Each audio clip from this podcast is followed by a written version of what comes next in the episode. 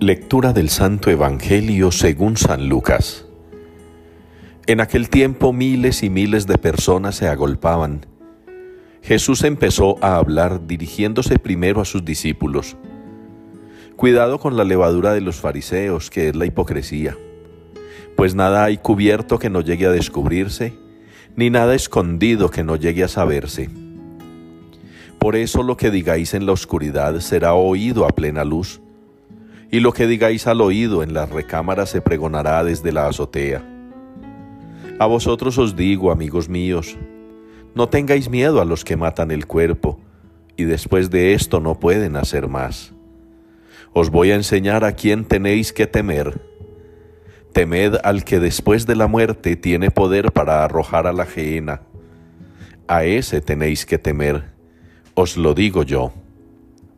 ¿No se venden cinco pájaros por dos céntimos? Pues ni de uno solo de ellos se olvida Dios. Más aún, hasta los cabellos de vuestra cabeza están contados. No tengáis miedo, valéis más que muchos pájaros. Palabra del Señor. Tú eres mi refugio, me rodeas de cantos de liberación. Es la respuesta que nos une hoy en la liturgia al Salmo 31. Tú eres mi refugio, me rodeas de cantos de liberación. Nuevamente nos presenta el Señor en su palabra, a través del salmista, una propuesta que nos debe motivar a seguir buscando la conversión, a seguir buscando la renovación, a seguir buscando el perfeccionamiento como personas que trae como consecuencia también una perfección como creyentes. A veces el mundo funciona como al revés y sucede también en nuestra iglesia. La gente cree que por hacerse muy religiosa ya es buena persona, pero no. A veces la gente piensa que por ir a muchos ritos, por hacer muchas oraciones, por bolear muchas camándulas, por exhibir muchas medallas, por participar en muchos retiros y consagraciones, por ir a cuanta charla o santuario se les ocurre, ya con eso son buenas personas. Y no.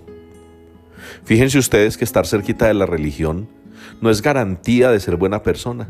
Si la religión no me ha conducido a mí a una relación estrecha, íntima y sobre todo recíproca con Dios. Recíproca en la medida en que Dios me ha dado todo y yo debería darle todo por lo menos mi conversión.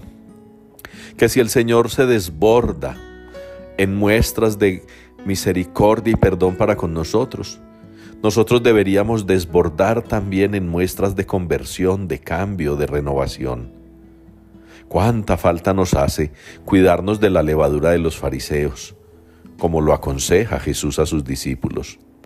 Cuánta falta nos hace dejar de vivir una religión asolapada el diente y doblar la rodilla en el templo para con Dios, mientras en la vida cotidiana quizá le pudiéramos estar dando la espalda en cosas tan simples como el buen trato al otro, como el respeto a los demás, como la gratitud y la obediencia a nuestros padres o a quienes fungen como superiores buenos para con nosotros.